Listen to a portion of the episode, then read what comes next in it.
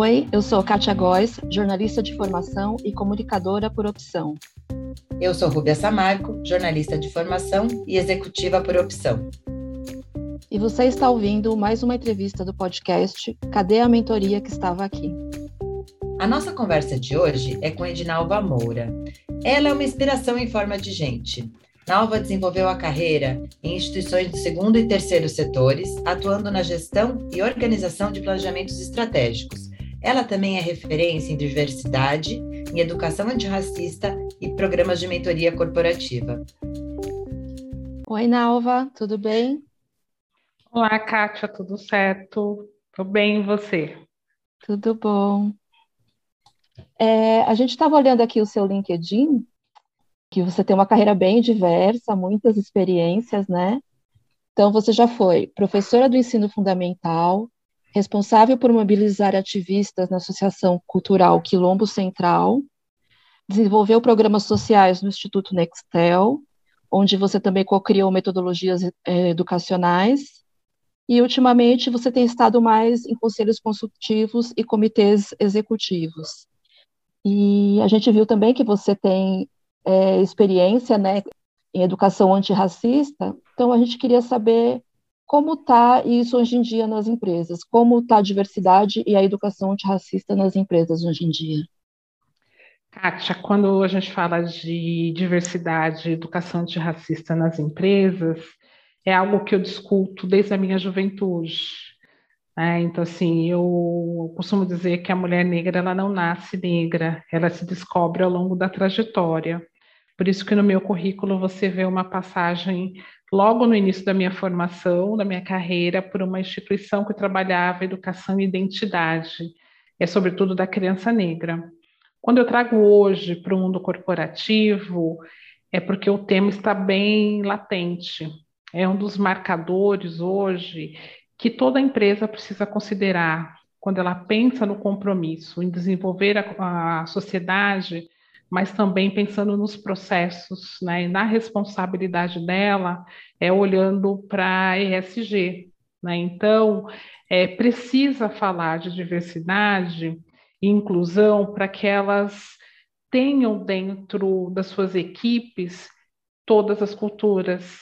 Né? Você tenha diferentes perfis de profissionais mas eh, a estrutura das empresas, né? A gente costuma dizer que é o racismo estrutural, estrutural porque você normalmente encontra a população preta em cargos de iniciantes, é, operacionais. Então, a nossa reflexão, a nossa discussão hoje é para as empresas né, abrirem né, a possibilidade de crescimento e desenvolvimento, por isso que mentoria é elementar nesse sentido, para que profissionais pretos consigam chegar na posição de liderança. Hoje nós temos menos de 4%. E quando nós falamos de mulher, é menos 4, né? 0,4.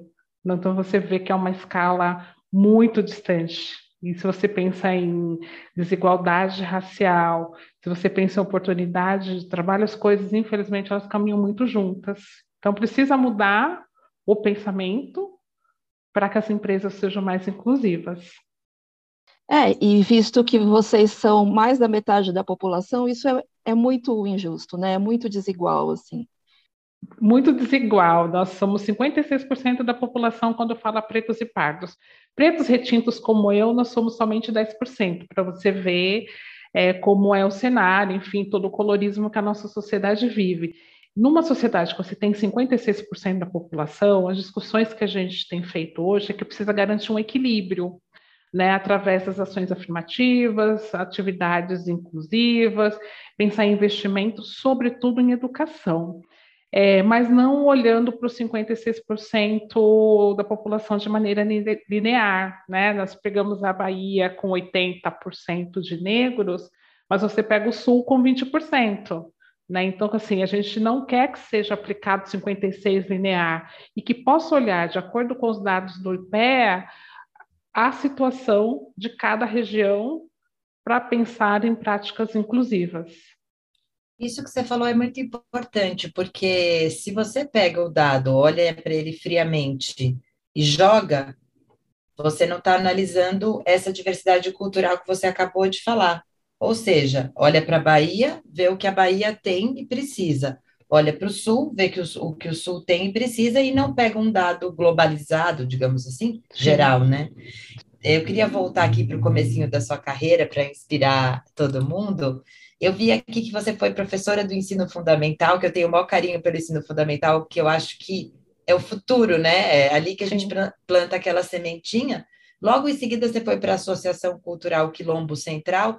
Eu vi que tem uh, mobilização, mobilização de ativistas, mas também tinha oficina, palestra. Eu, eu puxei aí um gancho de educação.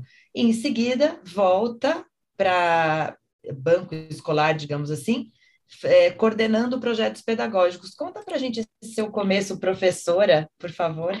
Olha, meu começo professor ele é muito interessante. Primeiro que eu venho da zona leste de São Paulo, uma comunidade muito simples, e sempre fui engajada nas atividades religiosas. Então, eu sou agente de pastoral negro. Então, prime a primeira discussão que eu fazia na juventude, quando ainda não havia acessado o ensino superior, era a importância é, da igreja reconhecer o papel do negro na construção da nossa sociedade. Então, eu era voluntária numa atividade, enfim, fui professora de catecismo, dei aula de dança e fui ali brincando com a cultura afro.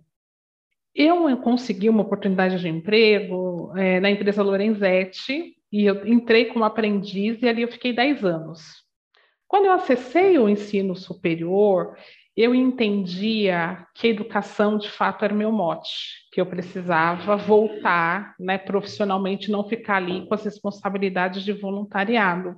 E foi aí que eu fiz a opção de trabalhar meio período na educação infantil e numa educação infantil numa escola particular, porque eu também tinha uma inquietação, por que, que a educação na escola pública era de um nível e a educação na escola particular era totalmente diferente, não tinha professores negros. E ali eu fiquei, então fazia dupla jornada.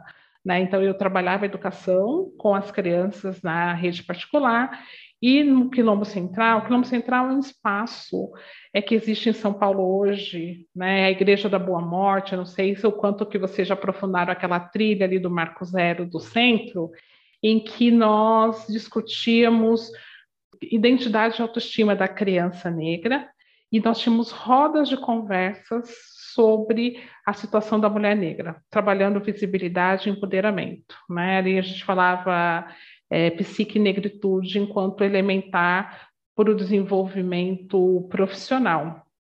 Então, por quê? Porque eu pegava dois recortes, né? Porque assim, a, a mulher negra precisava estar fortalecida para pensar sua trajetória se ela se desenvolvesse automaticamente, ela conseguia emancipar sua família. E do outro lado, olhar para a criança enquanto alguém que chega aberto para todos os aprendizados, não tem nenhum viés inconsciente, né, para que ela pudesse olhar os iguais e os diferentes de uma maneira inclusiva, né? Então, assim, combater o racismo na essência é você começar trabalhando na infância.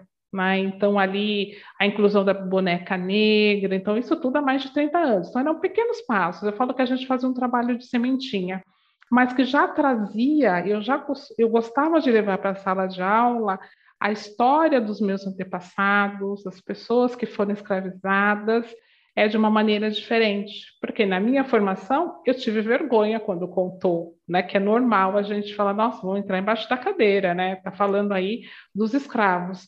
Hoje eu consigo contar a verdadeira história do que aconteceu na travessia, mas ontem quando eu vi essa história, eu não não tinha essa dimensão de resistência, a força, porque é contada de uma maneira pejorativa. É, a partir daí, o é, que, que, que, que aconteceu? Educação sempre foi a minha essência. Quando eu saí do Quilombo Central, eu fui trabalhar com educação de jovem. Então, toda a minha trajetória nos últimos 20 anos, eu trabalhei a educação da juventude. E é na juventude, então assim, continuo acreditando que educação é essencial, mas aí quando eu cheguei na faixa etária de juventude, era para dizer de que é possível ter sonho grande. E qual era o impacto é, do território em que eles moram é, na construção da identidade, mas também o sonho grande. Porque você fica ali no meio das mazelas, com uma visão pequena, nem sempre eles consideravam que era possível é, sonhar com profissões, né? Sobretudo a gente tem uma reflexão de um número de negros no mercado financeiro. O mercado financeiro hoje ele traz uma característica de herança. Você não tem, hoje tem com o movimento de inclusão e diversidade, mas antigamente, que é uma pesquisa da Fibraban, quem acessava era a continuidade de pai, filho, avô, e aí de que a Faria Lima, a gente costuma brincar, de que a Faria Lima também é nossa, né? Por que não sonhar com as grandes empresas? As empresas globais estão naquela região. É, então, a, o meu trabalho de mentoria, o meu trabalho de educação profissionalizante, de despertar de que era possível e simbolicamente romper as barreiras é, do racismo, estimulando jovens a irem para mercados anteriormente não vivenciados. E não vivenciados porque às vezes a família não tinha um background para indicar, em outros momentos as famílias queriam proteger também não recomendavam. E eu não estou falando somente de jovens negros, eu estou dizendo a juventude periférica. Então, a juventude periférica ela fica muito ali na informalidade precisa começar a trabalhar cedo para ajudar, precisa acessar a universidade, é, mas aí ela não, não sonhava com grandes universidades. Então, pensar sistema de cotas para nós, quando fala em educação, aumentou em mais de 400% o número de pretos e pobres das universidades. Por quê? Porque eles foram tomando coragem. Foram... E a educação profissionalizante, nesse sentido, somou programas de aprendizagem nesse sentido, também no passado somava. Hoje já menos, porque você já tem 57% da população é, preta e periférica nas vagas de aprendizes. E aí nós queremos mudar os níveis, dizendo, dá para ir numa crescente? É, então, a minha trajetória, o que, que, eu, que, que eu vejo hoje? Eu consegui desenvolver alguns skills é, que eu aprendi no mundo corporativo, né? Então, assim, o Instituto Nextel é um instituto empresarial, o Instituto Ser Mais tinha ali uma rede de empresas é, que profissionalmente, em processos, em recursos tecnológicos, me, me trouxeram uma nova visão. E no contraponto, o meu compromisso essencial com educação e social, eu mantive. Então, eu juntei as duas coisas de dizer como é que eu levo né, as experiências que eu tenho, as competências para a periferia, os grupos é, ditos como minoritários, para que eles também façam esse movimento de crescimento. É até uma coisa que eu queria comentar é que, bom, para quem não me conhece, eu sou uma mulher amarela e eu vivi minha vida quase inteira na periferia, né? Então sempre estudei em escola pública, é, trabalho desde cedo e a faculdade, é, não é que eu não queria, eu não pensava em fazer faculdade, porque eu sabia que não ia passar numa faculdade pública, com o estudo que eu tinha em escola pública à noite, e não tinha condições de pagar é, uma escola, uma faculdade privada. Aí eu estava pesquisando aqui sobre a população negra, dados do IBGE, que é a faixa etária entre 18 e 24 anos, as pessoas brancas têm duas vezes mais chances de estarem na universidade ou já terem concluído o ensino superior do que pretos e pardos. Então, você vê que é muita diferença mesmo. Eu, não sendo é, negra nem parda, já senti isso. Queria saber de você, é, você sonhava com a faculdade ou você achava isso uma coisa muito além das suas possibilidades quando você era adolescente? Eu sonhava com a faculdade, mas sabia que era distante das minhas possibilidades. Tanto é que a minha família sou a primeira a acessar o ensino superior. Eu sou a caçula de quatro irmãos. E eu sonhava com a possibilidade, e não naquela época não tinha sistema de cotas. Mas como eu era muito comprometida com a Igreja Católica, eu me recordo de ter ido lá na casa dos padres e falar: ó, oh, eu preciso fazer faculdade, queria que vocês me ajudassem.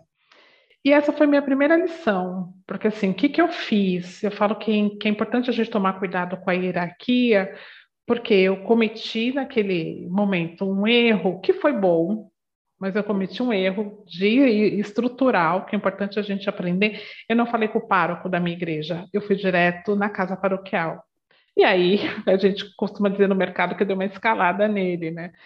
E aí depois ele voltou e falou: Meu, mas você não me disse nada. Aí eu falei: Olha, desculpa, mas era muito jovem. Falei: Desculpa, mas eu tenho um sonho, preciso que alguém me ajude a pagar. Sou, estou começando minha carreira profissional.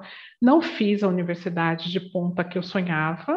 Entrei na faculdade de possível, que foi muito bom ampliação de mundo, ampliação de redes de relacionamentos. E depois da graduação, eu tive a oportunidade de fazer as especializações. Então, eu olhei para o terceiro setor, fui me aprimorar, olhei para a psicologia positiva, que é algo que eu também gosto muito. Você fez olhei para da USP, né? Isso, eu estou fazendo. Estou fazendo ah, ainda, estou terminando. Então, eu entrei no MBA da USP. É, então, eu fui buscando complemento para que eu conseguisse ter um bom desenvolvimento profissional. Então, neste momento, eu faço MBA na USP, faço também na FIA, o Stakeholders e ESG, já que a instituição que eu trabalho hoje ela é voltada literalmente para ESG, precisava buscar um pouco mais de informações. Então, aqui eu cuido de relacionamentos institucionais, onde eu levo para as empresas uma métrica para ela mensurar o desequilíbrio racial. Então, esse é o diferencial. Então, mensurar o desequilíbrio racial, tendo como recorte o S de SG, onde que a gente traz uma metodologia para as empresas é, terem aí os seus dados quantitativos, porque quando você fala em inclusão e diversidade, nós estamos muito ali no campo subjetivo, né? muito do, visu, do visual, então está aumentando, sim, mas e quanto? Quanto que precisa investir? Em quanto tempo nós, de fato, teremos uma sociedade mais equânime? E é o olhar hoje da Associação Pacto. Queria falar das cotas, né? Porque andou, é, vira e mexe tem polêmica, né? Desde que a cota foi é, implantada ou implementada, gente. Agora eu não sei como fala, mas vocês entenderam. Aí, ultimamente, teve de novo uma polêmica com a cota. Então, eu queria escutar da sua experiência de vida, né? Desde menina até agora, como que você enxerga a cota? Eu enxergo a cota enquanto um movimento necessário para reparar um desequilíbrio. E eu gosto sempre de lembrar de que, assim, primeiro, a cota existe desde a década, final da década de 50. As primeiras pessoas que tiveram benefício a cotas foram filhos de brancos. Acesso à universidade, o negro era proibido de ir à universidade, eles já podiam ir teve cota para terras. Então, se você pega na timeline do desenvolvimento da nossa sociedade brasileira, nós tivemos cotas no passado, mas para filhos de brancos, enquanto negros eram impedidos de ir à escola. Então, não é algo para dizer assim, ah, não deve existir. É algo que funciona. Nos Estados Unidos também funcionou. É, nós trazemos que cotas é necessária é, para fazer esse movimento de reparação, você constrói um legado, você constrói uma geração numa situação diferenciada e daqui a algum tempo, pode ser 30 anos, não precise mais. Não estamos falando de algo eterno. A cota também facilita, que é o que a gente tem hoje, que são as ações afirmativas para mulheres, PCDs, aprendiz. Tudo este é o movimento de cotas. Quando a gente fala de cotas para emprego, cota para acesso ao ensino superior, nós estamos falando para pretos e periféricos. Nós sabemos esse desafio, precisa trazer.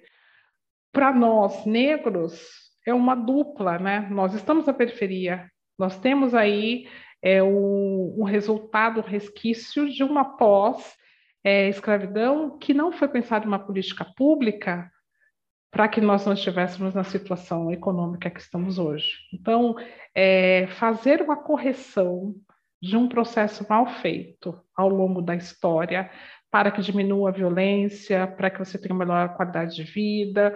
Hoje você olha, são 33 milhões de pessoas com fome. Quando você tira o raio-x da fome, elas estão no norte, no nordeste, são crianças, são mulheres em sua maioria que perderam seu emprego, e são pretos. Então, por que a cota? A cota vai contribuir melhor qualidade de educação, melhor oportunidade de emprego, automaticamente a nossa sociedade vai melhorar. Né? Então, a gente hoje tem uma sociedade ainda em desenvolvimento, porque a concentração de renda ela é muito desigual. É, tá. é o que a Kátia e eu pensamos mesmo. A gente é, a gente acha que a cota é o que é o que a gente tem hoje em dia de, de solução, né, Kátia? Sim. É, é o mínimo. É o mínimo. Mínimo é o de é, oportunidades iguais, né? Sim. Que é o que eu, é o que eu falei. Eu, eu, adolescente, já tinha dificuldade de ver oportunidades de entrar numa faculdade, né? Imagine para um adolescente negro ou pardo que, sei lá, mora na favela. Então, é, é muito complicado. Se, se não tiver uma oportunidade, é muito complicado chegar lá e conseguir ter acesso né, a mais educação Sim. e novas oportunidades de trabalho também. É um outro item que nós esbarramos sempre é a questão do, do, idioma, né? Então, o inglês é uma outra barreira. Então, nas discussões que a gente tem feito hoje com o mercado de trabalho, assim, de fato, você precisa daquela lista de perfil que inclui inglês para todas as posições? Dá para você rever essa régua? Porque às vezes você exige e nunca vai usar. Ou mesmo, se vai usar é, programas de incentivo a ao inglês, como a iniciativa LIFT, que eu tive a oportunidade de coordenar, era um grande diferencial. Grandes empresas investindo numa universidade, numa, numa escola de inglês de ponta de aluno, que era Alumni, para que as pessoas conseguissem ter o inglês fluente. Então, quando você olha para o inglês fluente, você tem também esse diferencial. Agora, universidades corporativas podem pensar, cursos plataformas, então você vê hoje o número de cursos de inglês é, que tem na sociedade, é, mas eles ainda não são acessíveis. Então, que as empresas também possam olhar para esses cursos e ampliar a possibilidade de acesso. E nós sabemos que no mundo, 15% das pessoas têm inglês fluente. Então, assim, é um problema só do negro? Não é, mas quando você pega, junta outros marcadores, e aí você de fato tem dificuldade para decolar profissionalmente. Então, nós estamos trabalhando melhor qualidade de educação, sobretudo ensino público, é, cursos de inglês, é, possibilidades de mentorias, que é o tom da nossa conversa hoje, para que a pessoa ela esteja fortalecida, que ela tenha as competências necessárias e acessem espaços que hoje elas não, não acessavam, né? que ontem elas não acessavam, que agora é, seja possível. Mas isso tudo depende de uma revisão de processos seletivos nas empresas, mas também de pessoas comprometidas como vocês, de pensarem, ó, vamos contar para poder inspirar, chamar atenção, porque às vezes, assim, é, a sociedade vive como se fosse uma coisa normal as discrepâncias. E o que nós estamos gritando, ecoando, falando todo o tempo, tipo assim, é muito desigual, não pode ser normal. Então, atenção, né? Vamos aí tirar as vendas dos olhos para que de fato a gente chegue no nível é, de melhores acessos, independente da região. É, é importante falar também que não é não é favor nenhum, né? É bom para a empresa ter, ter uma equipe diversa, né? É bom para os negócios ter uma equipe diversa. Com certeza. E não é normal quando você olha na sociedade, quando você estava falando de escola particular, né? você olha as classes, ensino médio, fundamental, seja lá qual, qual ano, não é normal não ter uma diversidade ali, é uma coisa que me incomoda demais, principalmente em São Paulo, que é onde eu vejo mais com os meus dois olhos, né? Eu fico Sim. indignada. Eu falo, gente, mas cadê o mundo bacana? Porque não, isso não tá bacana. Isso não representa o mundo. O mundo é tudo. Eu quero ver tudo, eu quero todo mundo ali, eu não quero só um extrato. Porque um extrato é um pedaço e o mundo é legal por quê? Porque tem tudo. Então, cadê o tudo em todos os lugares, né? Eu acho que eu e Kátia, a gente já teve, a gente é amiga há muitos anos já, décadas. E a gente já teve várias discussões sobre esse tema, e a gente é sempre bem incomodada, meio indignada, e mete a boca no trombone, se mete em crenca, discussão, né, Kátia? Agora que a gente está um pouquinho mais velha, que você estava falando da juventude, a gente fica um pouco menos é, combativa de uma maneira, mas estamos aqui com esse podcast para tudo e todos que quiserem falar sobre esse mundo plural que a gente tem que ter, né? E, e pegando esse gancho de pluralidade, eu vi que você tem, hoje em dia, você está em alguns conselhos muito interessantes, né? Instituto Espaço Negro, Pacto de Promoção da Equidade Racial e uma empresa de educação, Alicerce Educação, né? Conta um pouquinho para a gente da sua atuação nos conselhos, como tem sido, e falar também da representatividade, que eu já ia me esquecendo, porque quando não tem, né? Às vezes quem está lá, uma vez me perguntaram, eu trabalho no setor automotivo, e perguntaram assim: por que, que as mulheres nos candidatam para vaga? E nem era para a empresa que eu trabalho, tá? Era, uma, era um fórum de discussão aberto de várias autopeças e montadoras. Aí, isso já faz tempo. É, alguém falou, uma mulher falou, representatividade. Porque se eu não. E estava um pauta da mulher, né? Se eu não estou vendo outra mulher ali, eu com 10, 15, 20 anos de idade, vou falar, esse espaço não é para mim. Você é esmagada. Então, a representatividade, né? Isso que então eu queria fechar contigo, né? Falar dos, dos conselhos e a questão da representatividade para você também. Representatividade, eu entendo que é algo elementar para você pensar o seu desenvolvimento profissional, mas também inspirar outras pessoas. Né? Então, assim, sobretudo a mulher, a mulher periférica, a mulher negra, é quando ela chega num determinado patamar, ela se torna referência de muitas outras mulheres. E neste local de referência, podendo fazer a construção coletiva é sempre fundamental. Então, assim, o conhecimento é algo que precisa ser compartilhado. Nós, mulheres, não podemos ter medo de ensinar o outro. Então, este é meu lema. Tudo que eu sei, eu multiplico, compartilho. No Conselho do Espaço Negro é um grupo de mulheres negras que estão à frente de uma, de uma instituição pequena que trabalha a educação com crianças, trabalha letramento racial é, e trabalha também workshops, enfim, tem uma e, e meio ambiente. Neste conselho, eu sirvo mesmo tem um papel de orientação, de olhar as ações ajudar a pensar as trilhas, a pensar o relacionamento com os potenciais parceiros e, sobretudo, desenvolver o território, porque essa instituição ela tem dois territórios. Um território aqui em São Paulo, na Zona Leste, e outro território trabalhando com matrizes africanas em Salvador, né? pessoal ainda de comunidade de Quilombo. E é muito rico, porque você troca a todo tempo e consegue colocar a experiência de, de comunidade tendo o contraponto da experiência profissional. No Conselho do Alicerce, eu somo toda a minha trajetória profissional com educação, inclusão e diversidade, e o nosso olhar é se a Lei 10.639, se as discussões sobre negros estão chegando em todas as comunidades. Porque o, Brasil tem uma lei, né, a 10.639, que fala do ensino e a história da África, história do Brasil, história do negro, mas ela, infelizmente, ela não, não foi disseminada da maneira que a gente esperava pelas escolas, né, para valorização do negro. Ela não pegou, esse é o termo que a gente utiliza, mas precisa pegar. Então, pequenas ações como estas, né, de monitoramento, como o Alicerce, a empresa se colocou em movimento, tem um programa deles chamado IPLE, em que todas as crianças seguem um calendário, seguem a metodologia e tem um eixo temático para falar sobre inclusão e diversidade. Então, este é o nosso olhar. E aqui na Associação Pacto, é pensar no protagonismo feminino no, no mercado corporativo. Então, agora nós estamos organizando um evento chamado Pacto das Pretas, vocês são convidadas.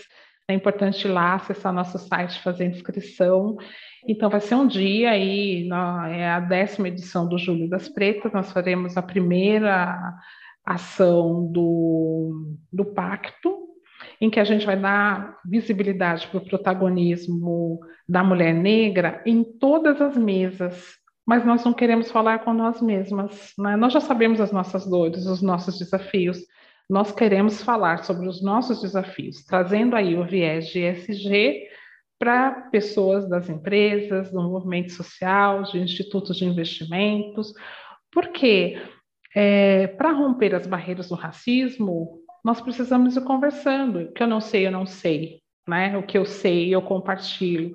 Então, para quem não teve a orientação lá no tempo certo, é, que as universidades não tinham essa temática, então, assim, é muito na informalidade que está sendo construído um novo olhar e nós queremos trazer esse olhar conversando com as pessoas de diferentes segmentos para que somem com a gente como aliados é, na busca do protagonismo feminino. É, eu e a Ruby, a gente sempre fala da importância da, dessa rede de apoio, né? Porque nós duas é, trabalhamos em ambientes muito masculinos, então nós somos minoria no trabalho também. É importante uma mulher ajudar a outra, né? Incentivar a outra tal, mas também é ter aliados, né? É importante não Sim. falar só com a nossa bolha, mas também ampliar Sim. essa conversa para que todo mundo tem direito a oportunidades e não é porque eu sou mulher ou porque você é negra que as oportunidades vão ser diferentes, né? É, e tem uma questão, Kátia, acho que assim, eu disse no começo da nossa conversa que nós somos menos de 4% nas posições de liderança. Nós precisamos conversar com quem está com a caneta na mão, né? Porque assim, a diferença ela é, ela vem de cima para baixo. Então, nós, os CEOs das empresas, né, acabou de ter uma matéria aí é, da revista Raça trazendo a nova geração de executivos negros, mas ainda tem muita coisa para fazer. Né? Pensando neste muito a fazer, nós precisamos dialogar né, com toda a rede e, sobretudo, os stakeholders que estão nessas posições para influenciar toda a cadeia porque se não tiver essa influência de cadeia, a gente vai continuar falando aqui na base, e nós precisamos ganhar escala, e literalmente né, chegar lá, influenciar os conselhos administrativos, nas altas direções, das multinacionais, nós estamos dialogando com pequenas e grandes empresas, estamos dialogando com as universidades, né, estamos dialogando com todo o ecossistema, porque o desafio da inclusão e diversidade, ele é coletivo, né, não é um problema só nosso, nós estamos, infelizmente, com as marcas, nós estamos com os desafios, nós estamos aí abaixo da linha da pobreza em muitas regiões do país. Então, assim, como mudar esse cenário? A responsabilidade é coletiva. É coletiva, todo mundo. E eu, você estava falando de disso, eu, eu fico bem, tudo que você estava falando, né, de dialogar com as pessoas, é, do evento que vocês estão preparando, que a gente vai estar, tá, inclusive a gente coloca no Instagram, depois passa para a gente o site direitinho. E eu estava muito pensando que o conhecimento, esse diálogo faz parte da educação. Eu tive uma educação, eu tenho 43 anos, ou seja, a minha educação para vários temas, inclusive, né, até de geografia, geopolítica, eu vejo como deficitária. Eu acho que fui me formar mesmo, informar, né, depois. Olhando para a educação do meu filho, é, eu já vejo mudanças. Ele já me trouxe coisas que eu fui aprender depois de 20, depois dos meus 20 anos, né? E ele tem 10. Ele estuda numa escola particular, sim, mas eu vejo diferença no que ele escuta sobre o racismo.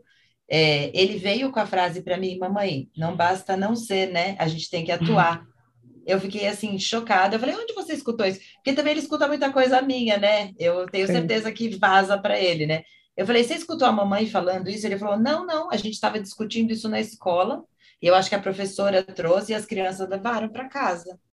Com certeza. Se quiser se ecoar em alguns pais também, e por aí for, né? É, eu acho que a chave está na infância. Ah, eu não tenho eu, dúvida. Eu, eu é, considero eu, que é ali, que é ali que a gente vai ter. Você vai, você vai ter um novo legado, uma nova geração que já cresce com a cabeça diferenciada. O, o Edgar Morin costuma dizer sempre que assim, o pensamento é complexo, que as pessoas são complexas. Para você mudar o mindset é o mais difícil. A criança, ela já nasce, ela já cresce, ela já se desenvolve com um olhar diferente. Porque não adianta você entrar em workshop, sair de workshop e no dia a dia você comete as gafes que a gente vê por aí. Né? Você fala de racismo, você trata injúria, você maltrata as pessoas, você precisa cuidar de toda a rede, precisa cuidar do funcionário que está na sua casa, precisa cuidar de quem está na posição simples lá no mercado de trabalho. Não, não, não dá para achar que você é melhor do que o outro. E isso você vê todos os dias. E o bom é que hoje a pessoa negra não está deixando passar mais. Então, tudo, peraí, torna público. Porque aí tá, todo mundo está aprendendo com a dor. Aí você olha e fala, não, é mimimi. Não é mimimi. É necessário mostrar de que, ó, aqui tem uma comida de bola. O exemplo, né, Kátia? A gente estava falando muito do exemplo da, da, de coisas recentes que aconteceram, aquele episódio no metrô e vários Sim. outros. Aquele episódio do metrô, para mim, foi emblemática a cena, a fotografia, que eu, eu não vi o vídeo, eu não tenho, eu não gosto de ver esses vídeos, eu não consigo, eu tenho muita sensibilidade, eu fico muito tempo muito. Mas eu leio a notícia para me informar, né? É, mas eu, eu, não gosto de ver agressão de qualquer uma, tá?